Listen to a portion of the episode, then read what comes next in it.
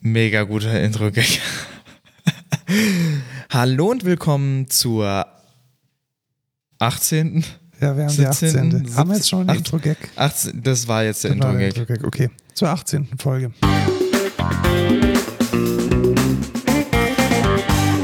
Hallo und willkommen zur 18. Folge vom Code Culture Podcast. Ich freue mich, dass ihr hier seid. Und wir sind nämlich auch hier. Ich bin der Lukas, ich bin äh, Softwareentwickler bei der Excentra GmbH. Und ich bin der Markus, ich bin CTO der Excentra GmbH.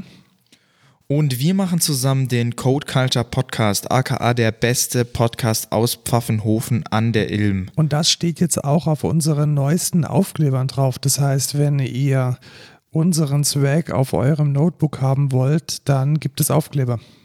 Die passen auch überhaupt nicht aufs Notebook. Nee, die sind auch nicht gut gecuttet. die- Nee. Aber sie sind so, zumindest schon mal so nice, dass man sie äh, durchaus gerne wohin kleben kann. Ja, das schon, aber nicht aufs Notebook. Nee, nicht aufs Notebook. Das verstehe ich eh nicht. Also bei, bei No Name oder bei keinem MacBook kann ich das verkraften, wenn da hinten K- Aufkleber drauf sind, auch wenn das dann scheiße aussieht, aber vor allem auf einem MacBook sieht das so hässlich aus. Also auf einem ThinkPad gehört es fast schon dazu. So ein Ja. Hacker Think, ThinkPad, Ja, ja, das so ein bisschen abgeranzt ist. Genau, da genau, ganz da gehört es dazu. Aber MacBook kann ich auch nicht verstehen. Und dann so irgendwie so Metal-Bands oder was weiß ich dann auf dem ThinkPad. Ja, oder irgendwelche welche Hacker-Aufkleber, das Pesthörnchen sehr beliebt. Ja, ja. Oder so, so. Schäuble war damals sehr beliebt, als ich noch Stu- Student war. Oder so die ei eigene äh, Metal-Band, so Kaifek steht dann da so drauf. Ja, gibt es Metal-Bands in, in Pfaffenhofen? Das weiß ich nicht. Ich, mir fällt jetzt keine direkt ein. Da können wir eigentlich ein bisschen News erzählen. Und zwar, äh, Lukas und ich sind gerade dabei, das äh, Lo-Fi-Studio in Pfaffenhofen ähm, ja, neu zu konzeptionieren Mhm. mit, mit anderen Menschen. Was wollen wir denn da tun, Lukas? Wir Was wollen, ist denn das Lo-Fi-Studio überhaupt? Genau, also es gibt hier in Pfaffenhofen das Utopia, das ist ein Jugendzentrum, liegt in Sulzbach, also direkt an in Pfaffenhofen halt, äh, ein bisschen äh, auswär, Ja, also auswärts. klassisches äh, Jugendhaus, kann man sagen. Genau. Und da gibt es halt ein Studio, was vor ungefähr zehn Jahren eingerichtet wurde. Ja, vielleicht auch ein bisschen älter. Also ich glaube, Ja. die, die, die Ursprünge sind deutlich früher, weil es liegt da einfach ganz viel analoges Zeug rum, was seinen Charme hat, aber man kann damit jetzt halt nicht mehr so gut digital aufnehmen. Richtig.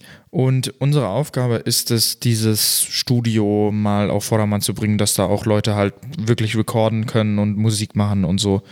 Und das genau, machen wir. vor allem, vor allem, weil der, der, da gibt es so einen separaten Aufnahmeraum, der auch ganz gut isoliert ist, Ja. mit einer Fensterscheibe dazwischen. Also man hat eine separate Regie und hat so einen halbwegs schalltoten Raum, das haben wir ja nicht. Also wenn ihr hier hört, äh, wir sind hier in einem Wohn ganz normalen Wohnraum. Da ist Natürlich es aber mit Abstand. mit, mit Corona-Abstand Ja, immer. ja. Da ist es ähm, immer ein bisschen schwierig, da eine gute Akustik hinzukriegen und das könnte man dort äh, wesentlich besser machen. Und wir haben jetzt, glaube ich, mal locker irgendwie 10.000 Euro budgetiert. Schauen wir mal, ob wir das mit irgendwelchen Anträgen und Stiftungen Ja. äh, gewuppt bekommen. Wenn ihr aus Pfaffenhofen seid und da noch mitmachen wollt, dann äh, meldet euch doch bei mir, bei Lukas oder direkt bei TC im, im Utopia in Pfaffenhofen. Genau, bei Matthias TC. Genau. Und ich war letzte Woche auf einem virtuellen Meetup tatsächlich zum Thema Testcontainer. Da warst du nicht dabei, gell? Nee, nee, ich hatte keinen Bock. Ja, das war am, am Dienstagabend, glaube ich. Also Meetup ist eigentlich so ein Konzept, da treffen sich nerdige Menschen in echt und da trägt dann jemand eine Technologie oder ein Thema vor. Und mit Corona ist das jetzt alles ein bisschen doof geworden. Deswegen finden die meisten jetzt online statt mit Zoom. Und so auch dieses hier einer der, der Main Contributor oder vielleicht sogar der Main Contributor von Test Containers hat erzählt, was das Projekt denn macht. Und das war mega spannend. Weißt du denn, was Test Containers macht? Ich möchte noch eine Sache sagen zu Online-Meetups.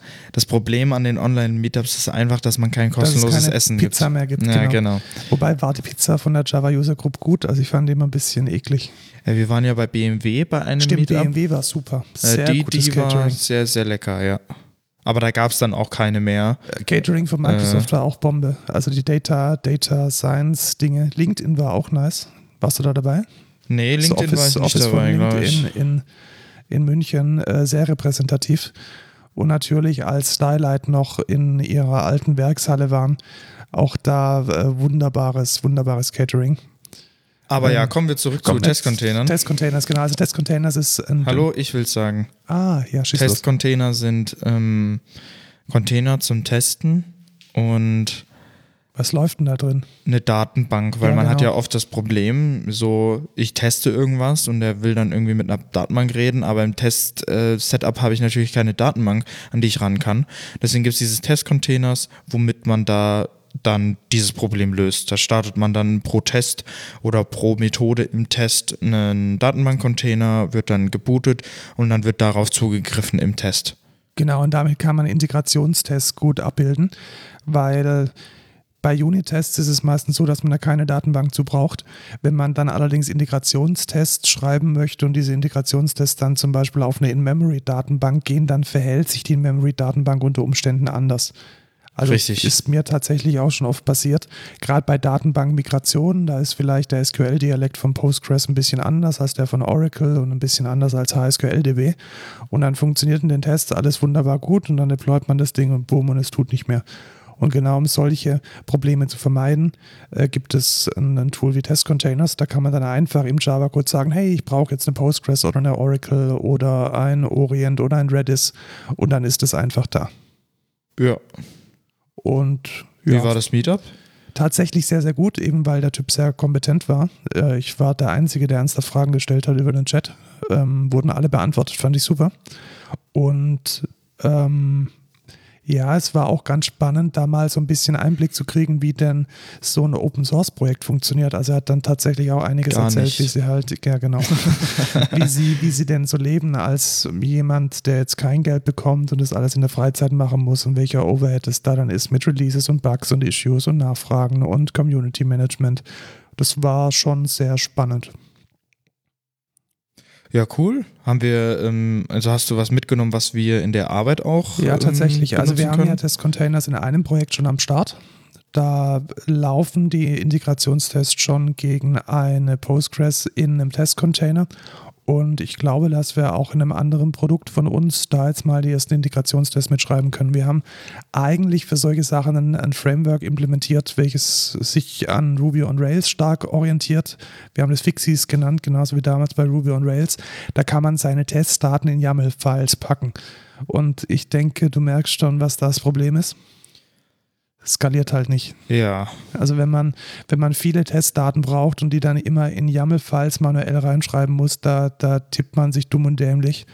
Und mit, mit einer Datenbank, die vielleicht auch mal programmatisch vorgefüllt wurde oder aus einer Testinstanz oder irgendwie obfustierte Produktivdaten, kann man halt wesentlich äh, intensiver testen, als jetzt mit fünf Datensätzen, die in der YAML drinstehen.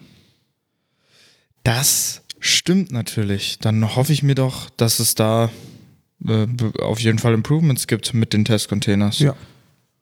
Dann kommen wir zu den News und also zu den News, die jetzt ohne uns stattgefunden haben. Zoom. Zoom ist eine lustige Geschichte. Weißt du, was Zoom ist? Also, äh, wir haben ja vorher schon ein bisschen geredet vom Podcast und ähm, ich dachte, du meintest halt Zoom-Meetings. Ja, genau, die Firma aus den USA, die diese Meeting-Software hat. Genau, und dann erstmal alle Videos public irgendwie ins Internet stellt. Genau, aber nee, das ist, ähm, es gibt noch eine andere Firma, die Zoom heißt, und die gibt es schon seit Ewigkeiten tatsächlich. Die kommen irgendwo aus Asien, ich bin mir gar nicht sicher, ob Korea, äh, Japan oder China. Und die machen Audio-Equipment. Und lustig ist, dass die immer verwechselt werden mit Zoom. Also mit den, mit den Ja. Corona, äh, Das ist jetzt Zoom. auch also nicht schwierig, die zu verwechseln. Genau, weil die heißen einfach beide gleich. Also wenn man Zoom-Aktien kauft, sollte man ernsthaft vorher mal schauen, welche Firma man denn da erwischt. Und diese Firma, die aus Asien kommt und die Audio-Software und Hardware macht, die hat jetzt ein Standalone-Podcast-Dings vorgestellt. Aha, wie Ja, das Ding heißt funktioniert das Podtrack denn? P8. Und wie machen wir denn hier unsere Podcasts? Also wir haben hier ein ganz normales Audio-Interface und eine Software. Genau, Reaper als, äh, als Software und Audio-Interface ist ein Scarlett 18i20, oder? Genau, 18i20 richtig. Ja. Und ähm, Zoom hat jetzt eine, eine Hardware rausgebracht, die das alles zusammen vereint. Das heißt, man kauft sich dieses Stück Stück Hardware, kann dann seine Mikrofone reinstecken. Und was auch mega lustig ist für jeden Podcast-Teilnehmer nochmal ein Mikrofon, äh, nicht ein Mikrofon, ein Kopfhörer, also man braucht dann keine, keinen Kopfhörer vor Verstärker. Und über einen Touchscreen kann man dann den Podcast direkt auf SD-Karte aufnehmen. Genau, also nicht über Touchscreen kann man den aufnehmen, sondern halt, er wird halt aufgenommen auf die SD-Karte und es gibt halt einen Touchscreen. Genau, es gibt einen Touchscreen und es gibt auch äh, motorisierte Fader, also man kann dann da auch ein bisschen mischen und so. Und man kann auch Soundeffekte abspielen, so. Da gibt es ein mega peinliches Video, wir, wir posten euch das mal. Also die mussten da wohl irgendwie showcasen, was dieses Ding kann und rauskommt Ja. der, der peinlichste. Das war ein bisschen cringe, ja. echt nicht, nicht so lustig. Ähm, ich finde es aber ein gutes Konzept. Finde ich tatsächlich auch. Also es ist echt cool. Also vor allem für so mobile Productions ist es, denke ich, schon ganz cool. Weil dann kannst du halt, äh, jeder hat sein Mikrofon, dann nimmst du das Teil einfach mit und dann nimmst du halt auf. Genau, und das ist auch so ein bisschen, steht ja nicht so im Weg. Also die Software hier, das ist dann immer ein bisschen an, an ja, Aufsetzen und View und Rechner und wie man das dann macht. Und das ist, glaube ich, mit so einer Hardware, die man anfassen kann, wesentlich intuitiver. Was ich da noch äh, schwierig sehe, ist sowas wie Studio Link oder würde das auch ja, das haben die ja. ich bin ich mir, bin mir auch nicht ganz sicher. Also ich die haben glaub, dann sie irgendwie da einen ein Skype-Call. Ja, ich glaube aber tatsächlich, dass dieser Skype-Call per Klinke in äh, dieses Ja. Ding reinkam und dass das dann einfach eine separate Software ist. Also das sah alles ein bisschen komisch aus. Ja. Also Studio Link wird da vermutlich nicht gehen. Also Studio Link ist so ein Broadcasting, Qualität, äh, Standard, offener Standard, mit dem man sich Gäste remote in den Podcast holen kann. Genau, das haben wir auch schon mit dem David gemacht. Genau. Ich, ich bin mal gespannt, wie sich das Ding durchsetzt und ob man irgendwie mitkriegt, dass irgendwelche Podcasts damit gemacht werden. Ich bin auf jeden Fall gespannt. Ich Also, auch. Mich interessiert auch immer so ein bisschen die Technik hinter dem Podcasting. Und da ist es sicherlich jetzt, gerade in Zeiten von Corona, wo es immer mehr Podcasts gibt, eine sehr gute Möglichkeit, ins Podcasting einzusteigen. Sind wir Ja. mal ehrlich, ähm, es ist schon einfacher, einfach Kabel irgendwo reinzustecken und einen Knopf zu drücken, als sich jetzt so ein großes Software-Setup mit virtuellen Effekten und irgendeiner komplett digitalen Workflow-Geschichte zusammenzubasteln. Ich glaube schon, dass es seine Daseinsberechtigung hat. Ja, denke ich auch. Wir werden nicht switchen demnächst. Nee, wir Ähm, bleiben bei der Software. Genau. Wo man jetzt aber hinswitcht, ist, wenn man im Business-Kontext mit Facebook und Instagram ja, arbeitet. tatsächlich. Und das äh, tue ich für verschiedene Bands und Organisationen. Und ich glaube, das sieht man ziemlich stark, wo Facebook die Reise hinführen möchte. Denn für Businesses ist jetzt Instagram, Facebook und WhatsApp zusammengeschmolzen. WhatsApp auch? WhatsApp auch, ja. Ah, okay. Das heißt, es ist eine Single-Inbox. Kommentare werden und Kommentare und Dinge, wo man antworten soll und irgendwie auch Termine ausmachen und Kommunikation mit den Kunden läuft jetzt komplett zentralisiert über eine App, die nennt sich Facebook Business Suite. Dort werden auch zentral die Werbekampagnen gefahren. Also man kann jetzt auch kombinierte Werbekampagnen auf Instagram und Facebook zusammenfahren. Das ging aber schon vorher. Ging schon vorher, war aber immer ein bisschen ein Act. Also ich habe das auch schon gemacht. Da war dann die Hälfte in Instagram und die andere Hälfte in Facebook und die UI sah beschissen aus. Und das ist jetzt, ich weiß nicht, ob es besser ist, es ist aber auf jeden Fall konsolidierter. Also es fühlt sich mehr nach Einheit an. Wie findest du es denn, dass der Trend definitiv in die Richtung geht, dass Instagram und Facebook zusammenwachsen? Finde ich scheiße. Ich hasse Facebook, aber Instagram ist eigentlich eine ganz coole Plattform. Deswegen hoffe ich einfach, dass es für User noch nicht so früh zum Switch kommt. Sonst wechseln viele wahrscheinlich die Plattform. Das Ding kann ich mir schon gut vorstellen. Ja, also ich glaube, die, die Angst ist berechtigt. Ich glaube aber auch, dass die Pläne schon lange in der Schublade liegen. Also es gab ja auch schon AB-Testing mit einer Unified Inbox im, Mhm. im, von Messenger und Instagram. Ich glaube, es dauert nicht mehr lange und die zwei Plattformen werden, die drei Plattformen werden enger zusammenarbeiten, als, als es den Instagram-Fans lieb ist. Ja, kommen wir zur nächsten News. Ja, äh, China macht wieder Dinge, die nur passieren, wenn man in einer Diktatur lebt. Nämlich sie verbieten und bannen eine ganze Klasse von Apps auf Smartphones und Rechnern. Und zwar handelt es sich um Apps, die RSS-Feeds oder insgesamt Feeds readen. Komplett. Ja. Genau. Und zwar unabhängig davon, was für eine App das ist. Was ist denn ein Feedreader und was ist ein RSS? Also unser Podcast wird zum Beispiel über RSS-Feeds gepublished. Genau. Und da kann man sich zu subscriben und dann wird der, dann pusht der RSS-Feed an die Subscriber zum Beispiel die neue Podcast-Folge. Ja, ich glaube, es ist tatsächlich im Pull-Prinzip. Also der, der Reader holt sich den RSS-Feed das meine ich ab. doch, das habe ich doch gesagt. Ja, genau. Und die, ähm, also grundsätzlich ist so dieser RSS-Standard einfach eine Möglichkeit, unabhängig Nachrichten, ich glaube, es wurde tatsächlich gemacht für Nachrichten oder Blog-Einträge zu publizieren, ohne dass man jetzt aktiv auf die Webseite gehen muss. Und da diese Reader-App auch oftmals diese RSS-Feeds cached und sie discoverable macht, sind die vermutlich nicht ganz so einfach von der Firewall abzugreifen. Oder anders gesagt, es ist ziemlich einfach möglich über so einen Dienst wie zum Beispiel Feedly die Quellen zu konsolidieren und dann aus China heraus auf Blogs zuzugreifen, die vielleicht der Regierung nicht so gut gefällt. Und das Problem Genau. wurde jetzt gelöst, indem einfach überhaupt keine Feedreader mehr erlaubt sind. Mega guter Kompromiss, nicht. Nicht. Ähm, ziemlich beschissen sollte man, glaube ich, im Auge behalten und immer auch bedenken, wenn es darum geht, mit China neue Handelsabkommen zu machen, neue äh, Geschäftsbeziehungen einzugehen, dass dort letzten Endes Freiheits- und Menschenrechte mit Füßen getreten werden und eine ganz starke Zensur der Information stattfindet. Und ich Yes. glaube, das sollte man nicht unterstützen. Also denkt da vielleicht auch dran, wenn ihr irgendwie bei AliExpress oder Wish euer Zeug bestellt. Das ist nicht alles Gold, was da so schön glänzt. Nope. Von der Zwangsarbeit wollen wir jetzt gar nicht anfangen. Ja, Deswegen machen wir jetzt auch weiter mit dem nächsten Announcement. Letzte Woche haben wir gesagt, was Amazon so Schönes vorgestellt hat. Jetzt war Google an der Reihe und mit Verlaub, es war ein bisschen enttäuschend. Also ich fand es jetzt gar nicht mal so toll, muss ich sagen. Ja. hast, wie hast du es gesehen? Ähm, ich kenne mich ja da ein bisschen besser aus als Genau, du, bist auf jeden Fall. so ein Android-Mensch.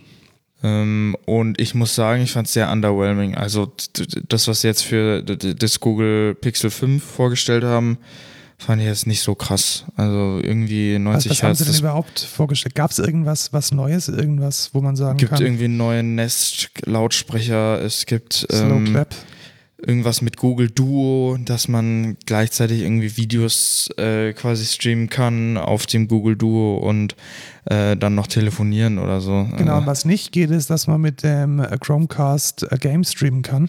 Also das haben sie irgendwie noch nicht geschafft. Doch, das geht jetzt. Ja, den, New- den New Chromecast doesn't support Stadia yet. Ja, Stadia, ja, aber äh, man kann irgendwie Content auch jetzt ohne Handy abspielen auf dem, auf Na, dem. Chromecast. Und ja, ich fand es jetzt nicht so krass, da brauchen wir jetzt auch nicht lange drüber reden. Genau, also ich glaube, das ist ähm, Nicht so die interessant. News ist eher, dass es keine News gab Genau. und dass es sehr enttäuschend war.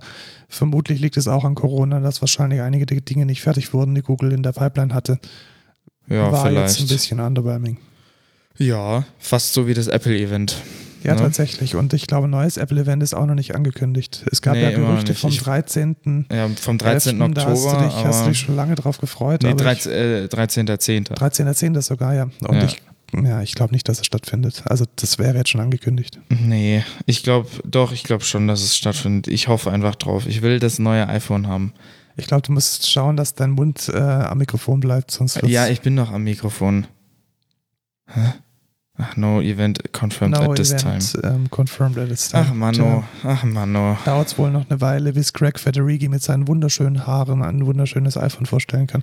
Ja, was wir jetzt aber vorstellen, ist natürlich unser Thema der Woche. Und da geht es diese Woche um eine Frontend-Technologie. Das heißt, der Experte hier im Uh. Raum ist äh, Lukas, weil ich davon keinen Plan habe. Du arbeitest seit geraumer Zeit mit einem frontendseitigen Framework. Was ist das denn? Das, nennt, das Ganze nennt sich Vue.js und ist einer der großen, der, der Big Three, wie man so schön sagt. Welche zwei anderen gibt es denn noch neben Vue.js, dass man das mal ein bisschen einordnen kann? gibt noch React React ist das, was Facebook ähm, verwendet und groß und gemacht Air, hat. Airbnb auch. Und Airbnb. das ist, glaube ich, mit das meistverwendetste Mhm. Frontend-Framework. Und, dann, gibt es so noch eine- Angular. Genau, Angular war so das erste, was in, in tatsächlich sich, sich Frontend-Framework nennen konnte und durfte. Genau. Und ja, so ein bisschen der, der Enterprise, die- der Dinosaurier ist vielleicht zu viel gesagt, aber das ist schon ein bisschen Ja, betagt. eher, eher, eher der alte Kram. Finde ich auch tatsächlich nicht so geil. Also wenn ich mich jetzt entscheiden müsste für eine Frontend-Technologie, ich habe in Angular schon was gemacht, in React habe ich noch nicht so viel gemacht und in Vue.js bin ich jetzt zurzeit äh, sehr viel am machen, würde ich mich für Vue.js tatsächlich ähm, entscheiden. Warum für Vue, nicht für Angular? Ich finde manche, manche Constraints, die Angular macht oder so, also es ist, es ist halt sehr opinionated und da kannst du halt auch nicht so viel vom Weg abweichen und es ist schon eher nochmal, ich finde, es ist nochmal ein größeres Monster als jetzt View.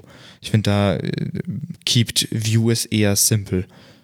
Das ist nicht verkehrt, weil also immer dann, wenn ich irgendwie Frontend anschaue und ich 12.000 Node-Abhängigkeiten und tatsächlich Gigabyte an JavaScript-Code sehe, dann fange ich die Flucht an. Ja. Deswegen das ist jetzt auch nicht komplett eliminiert, aber ich sag nee, mal, kann's, es kann's ist, auch nicht. nee, eben. Das ist halt äh, die Welt des Frontends, aber ja. Ähm, was, was ich auch noch ähm, im Vergleich von äh, Vue zu Angular besser finde, ist die Struktur von den Files. Ja, genau. Also grundsätzlich ist es ja so, dass das Web besteht aus JavaScript bzw. TypeScript für Funktionalität und dann HTML für die Struktur der Information und CSS, um dann diese strukturierten Daten darzustellen. Was heißt denn HTML? Genau, Hypertext Markup Language. Und was heißt CSS? Cascading Style Sheets. Oh, sehr gut, sehr gut, sehr gut. Ja, das, ist, das sind alles noch Technologien, die ich damals noch gelernt habe. Also ich, ähm, ja, die lernt man auch in der Ausbildung. Also genau. man muss es schon auswendig können. Richtig. Äh, wie macht man denn das in, in Vue? Also ich kenne das bei Angular, da war das eher so, dass die dann alle in unterschiedlichen Dateien liegen, aber dann genau. schon zu Components zusammengepackt. Wie funktioniert das in Vue? In Vue ist es so, du hast quasi eine Vue-Datei also eine View-Komponente ist es in View und dann hast du oben das HTML, also so wie du deine Seite quasi beschreibst, wie es aussieht. Dann darunter dein Script-Tag, also es ist auch immer in quasi HTML-Tags oder XML-Tags äh, unterteilt. Du hast oben das Template, mhm. dann kommt das Skript und dann kommt der Style. Und du hast, also ich finde es sehr gut strukturiert, weil du gehst ja eh nach dem Prinzip, du hast Components und gliederst quasi deine ganze Anwendung in ganz kleine Components, ganz kleine Teile, die du dann sehr gut wiederverwenden kannst in mehreren Teilen der Anwendung. Deswegen finde ich sehr praktisch, es in einer Datei zu gliedern, weil du hast halt alles auf einen Blick da und musst nicht erst in drei Files rumsuchen, um halt deinen Code da zu finden. Ich finde das bei Angular immer ein bisschen bisschen anstrengend auch. Vor allem, du hast halt, du hast halt 10.000 Files, wenn du mal ein größeres Projekt hast. Ja, und ich finde es tatsächlich in Vue eher anstrengend, weil ich so ein Freund bin von kleinen Dateien, die ich dann auch vielleicht in meinem Editor links, rechts, oben, unten platziere.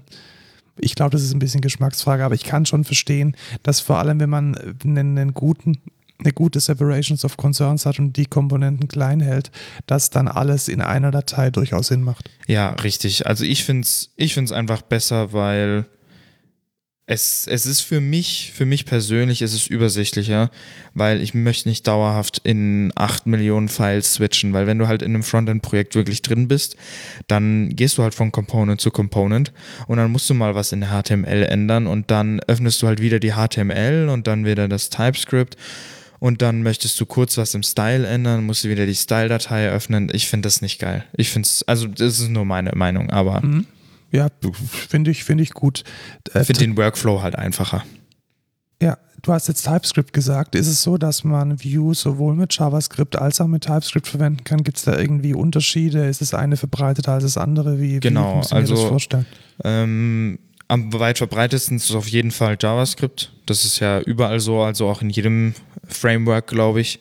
Ich glaube, niemand der wirklich Main Frontend entwickelt, entwickelt lieber mit TypeScript als mit JavaScript, weil die sind alle so sadistisch und ähm, wollen sich da ähm, immer ein Bein abhacken, wenn die da entwickeln. Finde ich persönlich nicht so nice. Ich mag es lieber, wenn ich dann Informationen habe über die Types, die ich da reinbekomme. Dann kann ich da gut drauf zugreifen, kann Null-Checks machen also es ist, ich, ich finde TypeScript einfach besser und es geht in Vue, glaube ich, erst seit Version 2 oder so. und funktioniert aber relativ gut. Es gibt da auch zwei Flavors tatsächlich. Und das kann ich mir dann praktisch aussuchen oder kann Genau. ich es vielleicht sogar mischen? Ähm, ja, man kann es auch mischen. Also wenn man die TypeScript, ähm, wenn man die, das TypeScript-Plugin quasi verwendet, dann kannst du auch trotzdem alles mit JavaScript benutzen. Soweit ich weiß, ja, genau. Aber wenn dann all the way, würde ich behaupten. Und es gibt zwei Flavors mit diesem TypeScript. Einmal den, äh, die, die Composition, glaube ich, heißt es. Ähm, oder diesen, diesen Component-Based Style oder diesen Component Style, wo du in einem Objekt quasi alles drin hast. Da sagst du dann irgendwie Props Doppelpunkt, Data Doppelpunkt, Methods Doppelpunkt und dann hast du so in einer Component das quasi gut gegliedert. Oder du gehst den Object-Oriented Way und nimmst Class-Based Components. Da sagst du dann, du definierst quasi dir eine, eine TypeScript-Klasse, die extended dann von View und da drin hast du dann so Annotationen für Props oder für Data oder etc. für die Methoden. Das ist dann eher so der Object-Oriented Way. Also ich kann mir das dann tatsächlich aussuchen. Ich glaube, das ist ein großer Unterschied zu Angular, weil Angular würde dir halt eine Vorgabe machen und dann friss oder stirb. Genau. Da ist aber auch nochmal Caution angewendet und zwar ungefähr jedes Beispiel ist in diesem äh, Composition oder Component Style, weil die, weil eigentlich jedes Beispiel in JavaScript ist. Und in JavaScript gibt es nur diesen einen Weg. Da gibt es nämlich nicht diese Klassen und da würde ich aufpassen, weil den dann immer zu translaten in diesen Class-Based Style schwierig, schwierig finde Ist ich auf jeden wahrscheinlich Fall. nicht immer das passende Pattern. Genau, genau. Und da hast du dann öfters mal Schmerzen. Ich weiß auch nicht zum Beispiel, wie das mit dem Vuex Store funktionieren würde, weil der ist ja ähm, dann auch eher weniger getyped. Wie, wie, wie kommen denn überhaupt die Daten an die Oberfläche? Also bei Angular kenne ich das ja so, dass es da dieses Two-Way Data Binding gibt. Habe ich das in Vue auch oder muss ich mich da in Lifecycles reinhucken und die Dinge managen? Also es ist so, dass natürlich so wie jedes Frontend-Framework, was nicht von 2005 ist oder so, äh, hat jeder Two-Way-Data-Binding, weil, keine Ahnung, es gibt eigentlich keinen, also React hat das, Vue hat das, ähm, mir fällt jetzt keiner, kein Framework ein, was das nicht hat, weil wenn das das nicht hat, dann ist es, denke ich mal, schlecht. Weil dieses Two-Way-Data-Binding ist einfach mega wichtig für Websites. Das funktioniert in Vue genauso wie in Angular. Was die ja im Hintergrund machen in diesem Two-Way-Data-Binding ist einfach Event-Emitting. Das heißt, die machen einen Hook auf, den, auf die Variable und emitten ein Event, wenn die Variable geändert wird. Und dann aktualisiert sich halt jeder, der auf dem Event subscribed ist. So funktioniert es dann im Endeffekt. Okay, also dann schon eher eventbasiert und man hantiert dann auch, wenn man von Komponente zu Komponente Daten austauschen möchte über Events. Ist das richtig? Nicht zwingend. Also du kannst auch einfach einen Model oder einen Prop übergeben und die werden automatisch mit Two-Way Data Binding Okay. verwaltet. Aber ich wollte nur sagen, wie es im Hintergrund funktioniert, weil Ja. was Vue im Endeffekt macht, ist Event Emitting. Deswegen, aber es ist natürlich fancy, du gibst einfach die Variable über und dann wird die aktualisiert, wenn die, wenn die Variable sich ändert. Und so kann ich dann zum Beispiel auch bei Nested Components unterschiedliche Komponenten zum Beispiel zum Bearbeiten einzelner Attribute Genau. äh, verwenden. Genau. Da gibt es dann aber natürlich auch Probleme, zum Beispiel, wenn du jetzt nicht von Parent to Child, sondern von Child to Parent emitten willst, geht das Klassiker. natürlich, geht das natürlich nicht, weil du möchtest ja, du gibst, du übergibst quasi eine Prop an die Component. Die Component macht dann irgendwas mit der Prop, die displayt die, aber wenn die die verändern will, geht das nicht. Also das ist halt forbidden, weil eine, eine Prop direkt, die reingegeben wird, zu verändern, ist ein schlechtes Pattern. Weil du weißt nicht, was da passiert in der Child Component. Du willst eigentlich Verwalten der, der Variable in der, in der Parent Component haben. Ja. Was man dann im Endeffekt macht, ist das gleiche, was, was Vue im Hintergrund macht. Du emittest quasi ein Event nach oben und oben fängst du dieses Event ab und machst dann Und damit. modifizierst dann deine Daten und damit Genau. ist dann auch die Privatheit und die Encapsulation deiner Daten sichergestellt. Richtig. Das ist dann das bessere Pattern, aber das funktioniert auch ziemlich gut. Wenn man jetzt in Vue verschiedene Seiten hat in der Anwendung, dann macht man das ja mit dem Routing. Kannst du da was dazu sagen, also wie das Routing in Vue funktioniert? Ja, das Routing ist eigentlich so wie in den anderen auch. Ich weiß jetzt nicht, wie es in React ist, aber in Angular ist es ungefähr gleich. Also man hat einen Router und dann hat man da Paths und in den Paths definierst du quasi einmal den Path Name, also ist es jetzt Slash oder ist es Slash Home etc. Genau, dann, also das ist dann die Adresse, die oben in meinem Browser genau. erscheint. Und dann gibst du da halt an, welche Component wird geladen für, diese, für diesen Path. Da gibt es dann auch dieses ähm, sogenannte Lazy Loading, weil du möchtest natürlich nicht am Start deiner Anwendung alle Components laden, weil wäre ja voll kacke. Das wird ja Klar, voll. Das braucht dann ewig lange, um zu Eben, laden. Eben. Das willst du natürlich nicht. Und dann definierst du halt eigentlich alles bis auf die Home-Komponente lazy. Und so wird dann erst die Komponente geladen, wenn du auf den Path, geh, auf den Path gehst. Da möchte ich auch noch kurz auf die äh, vorgegebene, also die Recommended Ordnerstruktur eingehen. Das ist nämlich auch relativ wichtig. Und zwar hast du im Source hast du dann einen Views-Ordner. Da werden quasi all deine Pages, also all deine Paths displayed. Das ist dann die Top-Page, die du dann immer siehst. Und dann gibt es einen extra Ordner, der heißt Components. Und da drin verwaltest du quasi alle Components, die innerhalb deines Views verwendet werden. Und das finde ich ist auch ein schöner Weg auf jeden Fall, um da gut Ja, Separation of macht, Concerns macht zu auch haben. eine schöne Struktur dann, wenn man den Code lesen möchte. Genau, weil dann geht man einfach in Views und dann weiß ich, ah ja, in dieser Seite hatte ich ja diese Component, gehe dann in den View rein und gucke mir dann an, welche, welche Components da verwaltet sind. Muss ich beim Entwickeln den Lifecycle der Komponente beachten? Also ist das ein Concern, der mich interessiert oder ist das ziemlich Ja, schon. Also es gibt ja wie in Angular auch verschiedene Lifecycle-Hooks, sowas wie wenn die Component created ist, before created, wird, gerendert wird. Genau, mounted. Das, das gibt dann halt eigene Namen dafür. Es gibt created, before created, äh, before destroy, destroy, mounted, before mounted etc. Und da muss man schon drauf achten, aber das, da liest man sich rein, das ist jetzt nicht schwierig. Das ist eigentlich so wie in Angular auch, da hast du dann halt diese Lifecycle-Hooks. Hm? Verstehe. Und diese Lifecycles, die bilden dann die, die Lebenszeit einer Komponente ab und ich kann dann zu diesen unterschiedlichen Lifecycles Dinge tun. Zum Beispiel Daten holen, Daten setzen, Methoden ausführen. Genau. Klassiker ist, ähm, ich habe jetzt ähm, den Store, auf den ich gleich noch eingehe. Da möchte ich jetzt initial beim beim Erscheinen der Page möchte ich jetzt die Daten holen. Das wäre dann on-mounted, also mounted. Und dann rufe ich da einfach die Action, die ich im Store defined habe, auf und dann werden die Daten geladen. Was ist denn dieser ominöse Store?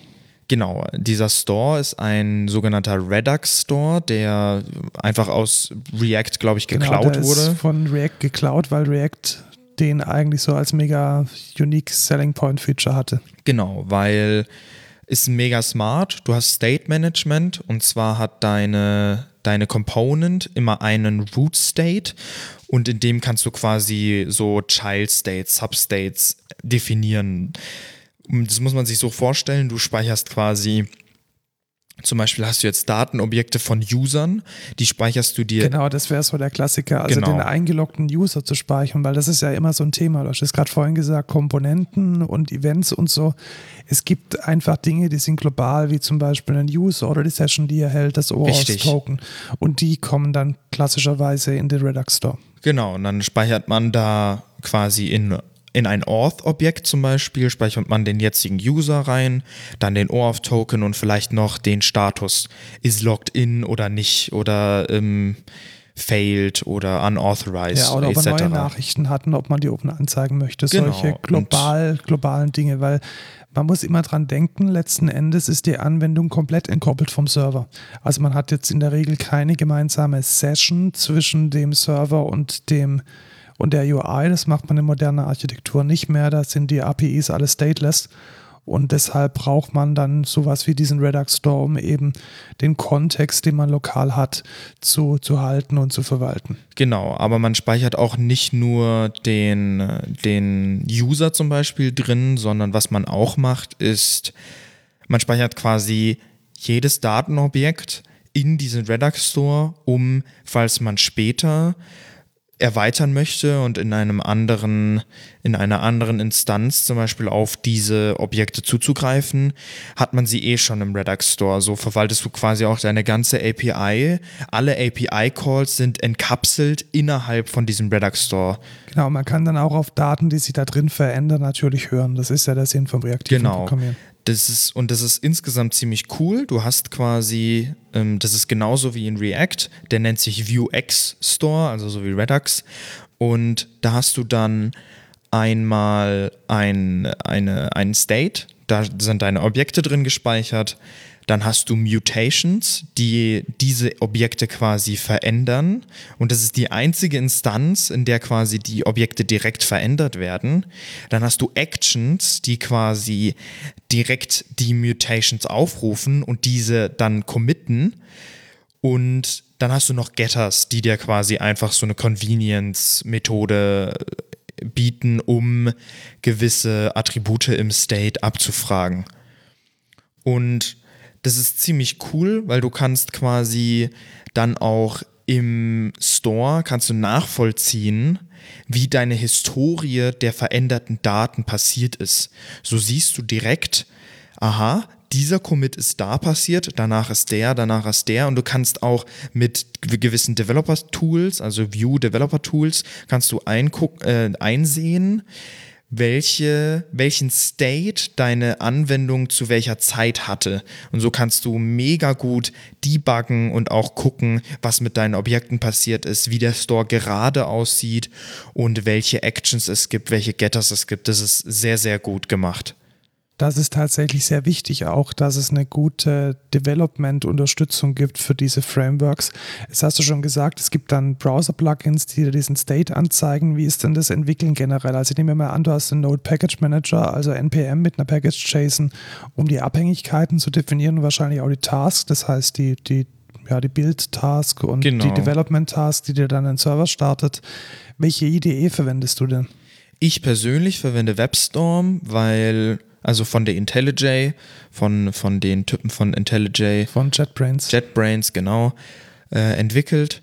Und es funktioniert halt ziemlich gut. Ich kann halt, also ich kann mit Visual Studio Code nicht umgehen. Ich finde, da ist WebStorm eindeutig intuitiver als, als Visual Studio Code. Ich müsste mich da, wenn dann, mehr einarbeiten. Und wenn ich WebStorm direkt habe, funktioniert das auch ziemlich gut. Ich muss sagen, es funktioniert halt insgesamt mega, weil du kannst zwischen Components hin und her springen. Du kannst die Methoden aufrufen. Du siehst auch zum Beispiel den Vuex Store, der wird auch gut dokumentiert. Du kannst direkt auf Datenobjekte im Vuex Store zugreifen, etc. Also entwickeln ist ähm, sehr, sehr gut gemacht. Was ich, was ich sonst noch zum, zur, zu, zum Beispiel NPM sagen muss, ist, du hast einen, natürlich einen CLI-Service, Command-Line-Service, der dir die ganze Anwendung hochzieht im Development Mode und dann dir das surft. Das heißt, du hast dann einen Server, der auch per Hot Reload funktioniert und das funktioniert alles ziemlich gut.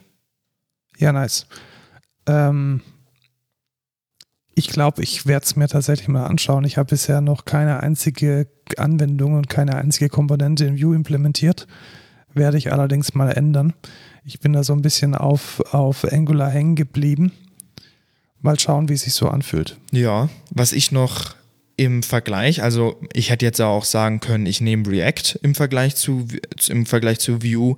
Was ich an React aber einfach verdammt hässlich finde, ist um quasi Komponenten auszuliefern oder HTML auszuliefern, machst du halt eine JavaScript oder halt TypeScript Function, die dann ein Objekt returnt, in dem die HTML drin ist. Ja, tatsächlich. Also die haben sich da schon ein bisschen Und verkünstelt. ich finde das halt, ich finde insgesamt diese, diese Art einfach mega hässlich.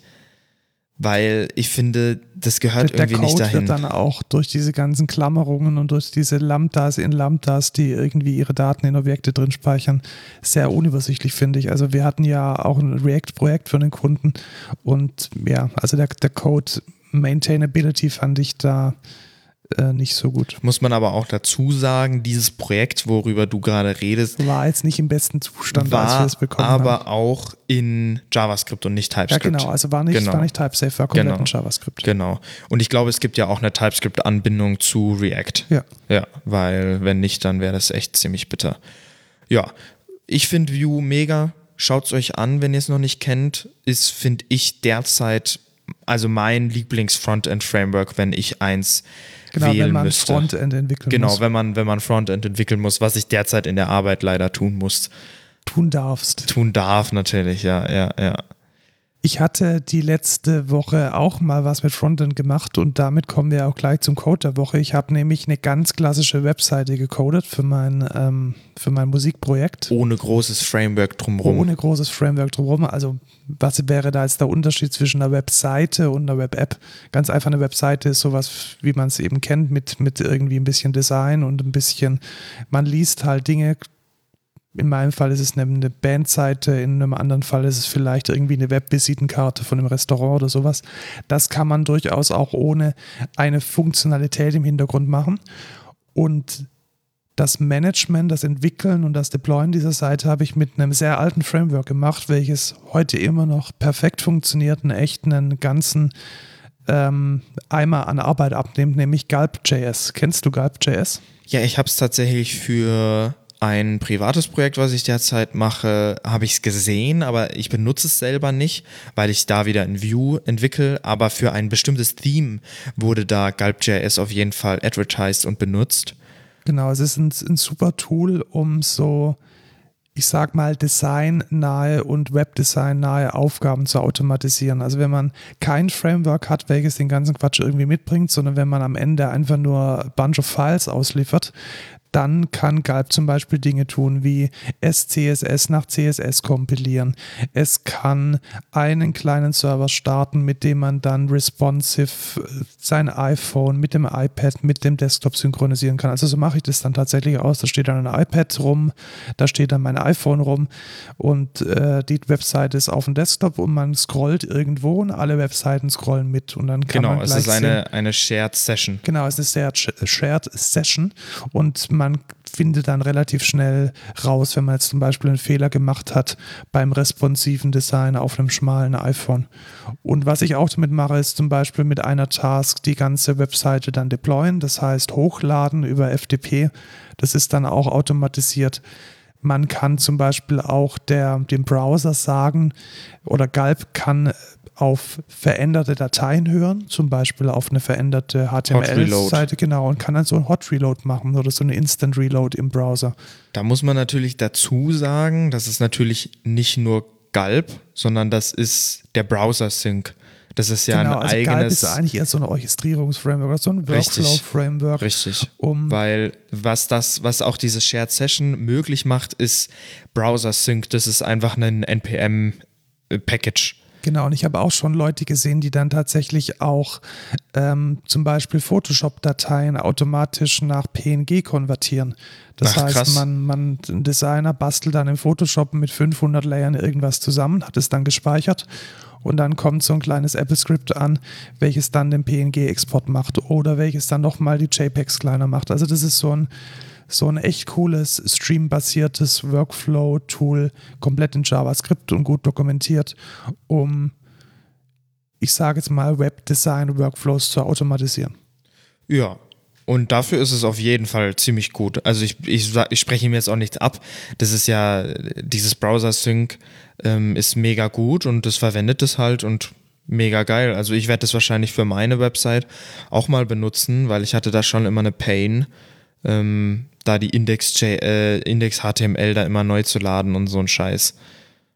Genau, also richtig. Also es unterstützt einem beim, ich sage jetzt bewusst nicht Coden, sondern Design einer Webseite und beim Deployen und generell bei den ganzen Tasks, die da anfallen. Genau, was ich noch ergänzen möchte, so eine Website funktioniert natürlich nicht, also selten komplett ohne JavaScript, weil das deine Website ist ja Klar. auch mit JavaScript, Ja, also da läuft auch jQuery im Hintergrund. Ähm, das ist alles nicht das Wahre, weil da will man ja alles nicht so, aber für eine kleine Website ist es schon auf jeden Fall in Ordnung. Da kann man auch jQuery mal verkraften, sag ich mal.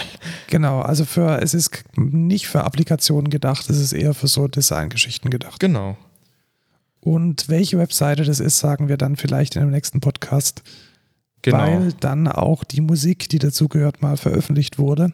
Und dann kann ich mal so die ganze Geschichte erzählen, wie man denn von einem Track zu Spotify kommt. Vielleicht ist es sogar mal ein Thema der Woche. Ja, vielleicht. Ähm, genau, kommen wir zum No-Code der Woche. Zum No-Code der Woche. Wenn du im Internet etwas einkaufst, wie machst du das dann, Lukas? Ich mache das mit PayPal. PayPal, ja, das ist die, die rühmliche Ausnahme. Warum machst du es denn mit PayPal? Was versprichst du dir denn von PayPal? PayPal ähm, macht es halt sehr einfach, weil ich muss nicht irgendwo meine Bankdetails eingeben, sondern PayPal verwaltet es halt für mich und da der bucht es dann halt einfach ab. Weil so eine Bank, äh, Banklastschrift macht eigentlich fast kein Shop. Aber PayPal ist da halt ein guter Zwischendealer, sag ich mal. Und jetzt gibt es ja einige Anwendungsfälle, wo man eine Kreditkarte hinterlegen Richtig, muss. bei, und genau, bei vielen ähm, Online-Shops in den USA zum Beispiel. richtig. Oder bei irgendwelchen Abo-Diensten. Genau. Oder wenn man eine, seine, seine Flugtickets bestellt und kauft. Also bei verschiedenen Dingen geht es nur mit Kreditkarten oder möchte man Kreditkarten verwenden. Und da ist das Problem immer dasselbe. Wer die Kreditkartendaten hat, kann davon Geld einziehen. Richtig. Und jetzt gibt es eine ganz spannende Partnerschaft zwischen dem Passwortmanager OnePassword und Privacy.com. Und das ist ein sehr spannendes Konzept, weil Privacy.com gibt dir virtuelle Kreditkarten. So eine virtuelle Kreditkarte, die gibt es nicht als, als Karte für den Geldbeutel, sondern die gibt es nur als Zahl.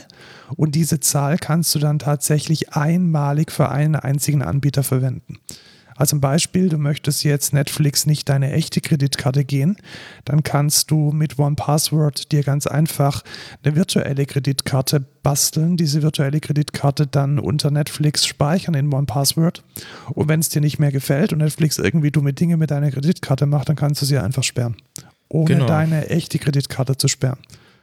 Und wenn ich jetzt mal dran denke, meine Kreditkartendaten wurden auch mal geleakt bei dem ähm, Priceless Special Leak, der ganz groß war. Also da findet man auch im Datensatz meine Kreditkartendaten, die musste dann teuer ersetzt werden und das ist echt ein ziemlicher, ein ziemlicher Pain in the ass, um bei allen Ja. Diensten seine Kreditkartendaten zu ändern. Das wäre damit nicht passiert. Richtig. Und Deutlich ich, sicherer. Genau, ich verwende es jetzt auch. Es ist mega easy, es ist super gut integriert in OnePassword. Man kriegt dann eben einfach für jeden Dienst eine neue Kreditkartennummer, die wird gespeichert. Man kann sie dann auch mehrmals verwenden, wenn man sie nochmal eingeben möchte. Und wenn der Dienst dann irgendwie Amok läuft oder die Daten liegt oder irgendwie unseriöse Dinge macht, kann man einfach abdrehen und hört dann nie wieder was davon. Genau. Ich werde es wahrscheinlich auch benutzen, weil ich habe auch OnePassword und mega. Genau, und der, der, der Pain früher von privacy.com war halt immer, dass man das Ganze managen muss. Welche Kreditkarte habe ich jetzt Netflix gegeben und ist die noch gültig und wie komme ich da jetzt wieder ran? Das ist jetzt halt alles sauber gemanagt in der privaten Passwort Vault. Genau. Dann Kommen wir zum zum Rant der, der, Woche. Woche. Und zwar geht es um Subversion. Genau. Und zwar, wer Subversion nicht kennt, der ist nicht alt, sage ich mal. Möchtest du behaupten, dass ich alt bin? Äh, ups, äh, das habe ich jetzt nicht gesagt.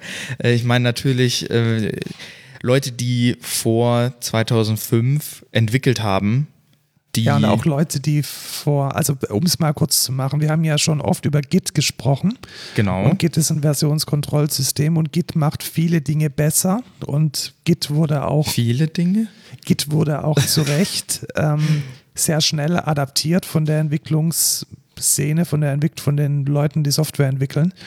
Und das hat seinen Grund. Und wenn wir da jetzt sagen, sehr schnell, das ist schon eine große Umstellung, so ein System ähm, oder so eine Codebase auf Git zu heben. Man kann ja eigentlich sagen, so innerhalb von fünf bis zehn Jahren hat verwendet kaum jemand mehr Subversion. Und jetzt möchtest du ranten, weil du hast jetzt ein Projekt, in dem du Subversion verwenden möchtest. Und ich denke mir dann jedes Mal, Alter, ich habe zehn Jahre mit Subversion arbeiten müssen Ja. und hatte genau diese Painpunkte, die du jetzt auch hast, jeden Tag. Das stimmt, ja, das stimmt gar nicht, weil ich arbeite nicht mit Subversion in dem Sinne, dass ich da irgendwie Commits mache und dann eine neue Revision habe. Also was Subversion ist, ist ein Revisionstool. Genau Ähm, wie, wie Git und man kann es vielleicht den ganz großen Unterschied so zusammenfassen. Subversion macht immer Kopien Richtig, wenn Und- man zum Beispiel einen Branch macht. und Git macht das ähnlich wie eine Blockchain über so einen gemanagten Baum. Das ist so die ganz abstrakte Zusammenfassung. Ja, und was jetzt, was jetzt natürlich auch nicht so gut ist, ist das Log-Tool von, ähm, von Subversion, weil wenn man da halt mal ein größeres Repo hat, hat es einfach mal irgendwie 9 Millionen Zeilen. Ähm, weil es in XML ist und ähm, es sieht halt, da steht halt jeder Scheiß drin, weil man kann nämlich nicht die Scheiß-Tags auslesen. Das ist einfach, das ist der größte Dreck. Also, Stell dir vor, damit Ja. haben Entwickler jahrelang gearbeitet. Aber das Problem ist, ihr arbeitet damit und dann habt ihr irgendwie eine Revision und das ist ganz cool und dann könnt ihr zurückgehen und ähm, Natürlich muss man als Projektmanager auch mal wissen, ja, was ist denn in so einem Tag jetzt alles drin und von wo wurde denn der Branch ja ähm, richtig und das ist erzeugt scheiße. und das ist einfach scheiße. Also Ja. da ist man mit Git, sage ich ganz ehrlich, mega verwöhnt. Also diese, diese Transparenz über den Code, dass man genau weiß, wie sich der Code entwickelt hat, das kam erst mit Git. Und all die, die, die nach mir gekommen sind, also ich sage jetzt mal alle die, die unter, ja, unter 30 sind, die haben halt diese ganzen Schmerzen überhaupt nicht mehr kennengelernt. Ja, es ist halt kacke, weil ich muss halt eine Changelog generieren aus diesem SVN-Log und es ist halt einfach nur eine Pain. Ich, ich habe ich hab bis jetzt noch nicht verstanden, wie ich genau diesen Baum, die- diese eher die Liste Ja, die- genau. traversieren muss, um Du musst erstmal aus der Liste den Baum aufbauen, weil SVN eben immer nur in Revisionen denkt und diese Revisionen letzten Endes von etwas kopieren. Das heißt, das ist das Copy-From-Attribut. Und das ist dann letzten Endes deine Relation, die den Baum aufbaut. Also dieser Ja. Baum, den man aus dem Git kennt, dass es so einen klar definierten Vorgänger oder so einen, auch einen sauber definierten Nachfolger gibt, dann auch über Hashcode signiert und alles mega, mega schön und elegant. Das gibt es da einfach nicht. Richtig, und das ist scheiße. Deswegen ist es der Rant der Woche und ich, ich will einfach nicht mehr. Ich, Ich ich, finde, ich find, also was wir aus dem Rand der Woche lernen können, ist einfach, benutzt Git. erstens benutzt Git und zweitens, Git kam relativ spät. Also wenn man jetzt, Naja. Wann kam Subversion raus? also Subversion ist, die erste Version war tatsächlich äh, am Steht's da? Jahr 2000 tatsächlich. Also Ja, schon 2000. relativ, Naja, es geht. Also Git kam fünf Jahre später raus. Git kam fünf Jahre später. Ja, und Git kam raus, weil Subversion schlecht war. Und, Richtig. aber Subversion war stark verbreitet. Ich weiß nicht, kennst du noch SourceForge? Oh, tatsächlich. Also SourceForge ja. ist der Vorgänger von, von, äh, von GitHub letzten Endes. Da haben Ja. früher die ganzen Open Source Projekte ihre Software in SVN in Subversion revisioniert. Ich kenne SourceForge tatsächlich nur Man kennt es dadurch. heute als Virenschleuder. Oh, jetzt kommt da, da unser, kommt unser Abendessen. Lukas, magst du mal unser äh, Abendessen Ja, ich, ich hole hol unser Abendessen. Und ich äh, werde dann so lange erzählen, warum Subversion. Oh, ich brauche aber Geld. ja, das Geld liegt hier im, äh, schau mal da oben in dieser, da liegen, liegt ein Fuffi. Also wir haben tatsächlich äh, Hamburger bestellt und die kommen jetzt, deswegen beeile ich mich. Ach, 2 Euro passt. Und Subversion hat einfach ganz viel schlecht gemacht und Git besser. Deswegen, ähm, long story short, verwendet Git. Es lohnt sich aber, Subversion mal anzuschauen und einfach zu verstehen, was Git besser macht und warum gewisse Konzepte in Git so sind, wie sie eben sind, weil das eine Reaktion darauf ist, wie Versionskontrollsysteme vor Git funktioniert haben. Die, ähm, die Geschichte, dass äh, Linus Torvalds beim Erfinden von Git die, ähm, die äh, Subversion als Negativbeispiel hatte, die es gar nicht war, weil ich glaube, sie hat ein anderes Versionskontrollsystem verwendet. Das hatte allerdings dieselben Defizite wie auch schon ähm, wie auch schon Subversion. Dann bleibt mir jetzt nichts weiter als zu sagen, wir suchen immer noch Azubis für 2021. Es wird so langsam ein bisschen eng tatsächlich. Also wir haben schon, ähm, ja, ich würde mal sagen, 80 Prozent der Stellen besetzt.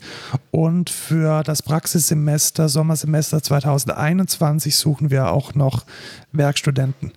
Äh, wir sind erreichbar unter Twitter, at CodeCulturePod und per E-Mail unter codeculture.excentra.de und wenn Lukas jetzt dann tatsächlich unsere Hamburger mal gemanagt hat, dann kann er auch noch zur Verabschiedung schnell ans Mikro kommen.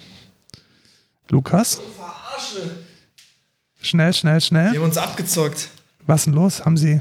Ja, meine Pommes sind nicht dabei. Deine Pommes sind nicht dabei. Das ist schon scheiße. Jetzt ernsthaft? Ja. Müssen wir uns jetzt die Pommes teilen? Ja, wahrscheinlich. Ja, das ist Mist. Ja, ist schon doof. Also einmal Pommes vergessen und, Ja, ja. und kein und trotzdem bezahlt. Ja, trotzdem bezahlt. Ja, dann ruft mal gleich an. Ja. Also ähm, kein, kein Abgezockt. Naja, okay, auf jeden Fall ciao.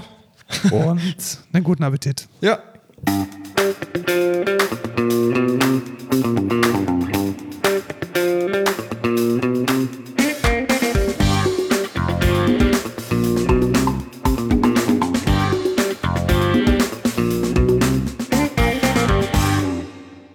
geil, Rösti Burger.